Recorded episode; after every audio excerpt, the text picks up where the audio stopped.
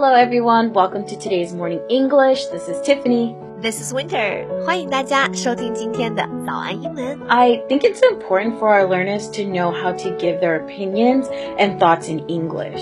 Yeah, I think it's very important that they know how as well.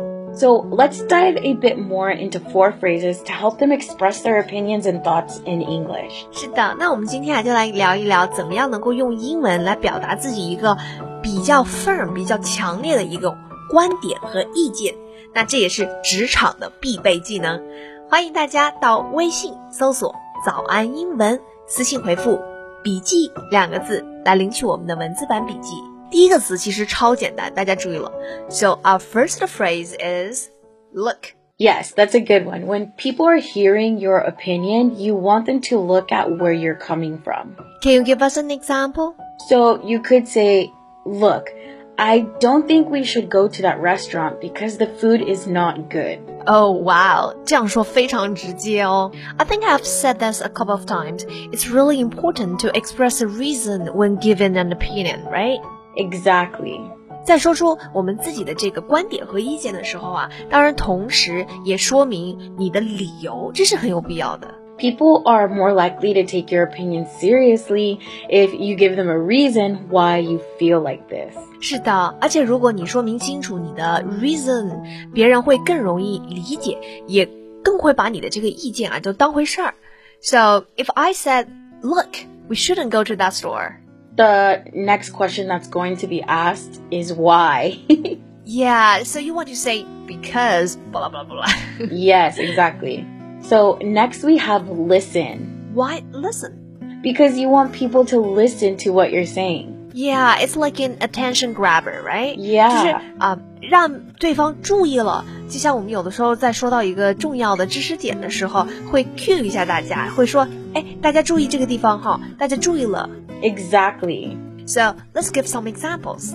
Listen, Winter, I don't think people should work on weekends because everyone needs rest. I see. Look, Tiff, I understand, but if that happened, then nothing would be open on the weekends. That is true. Listen, I think if that happened, everyone would be happy, but then realize how bad it would be. that could be true. 好了，那我们说了两个词了哈，第三个呢，我们要来讲一个短语表达。Our next phrase is, "Here is what I think." So, this phrase is very direct way to express your opinion. You're announcing to everyone how you think directly.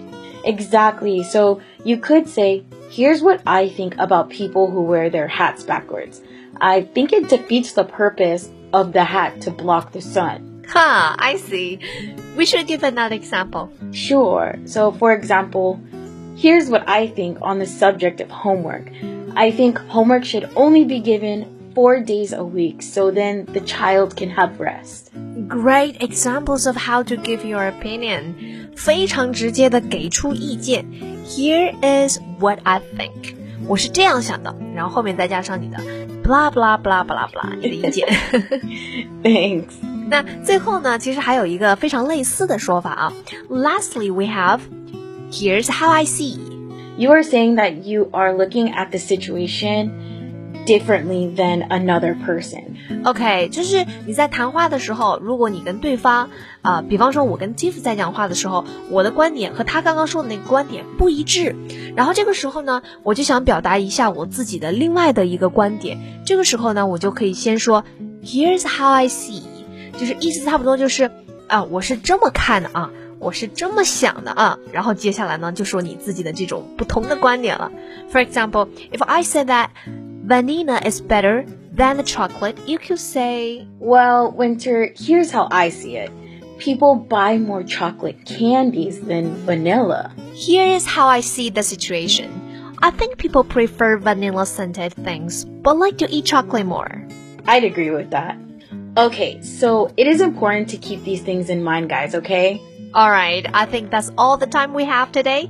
今天呢，我们就跟大家讲了，在你要表达自己非常强烈的一个个人观点之前，可以说一些什么。那欢迎大家到微信搜索“早安英文”，私信回复“笔 笔记两个字来领取我们的文字版笔记。 Thank you for listening to today's morning English. This is Tiffany. This is Winter. See you next episode. Bye. This podcast is from Morning English. 学口语就来早安英文。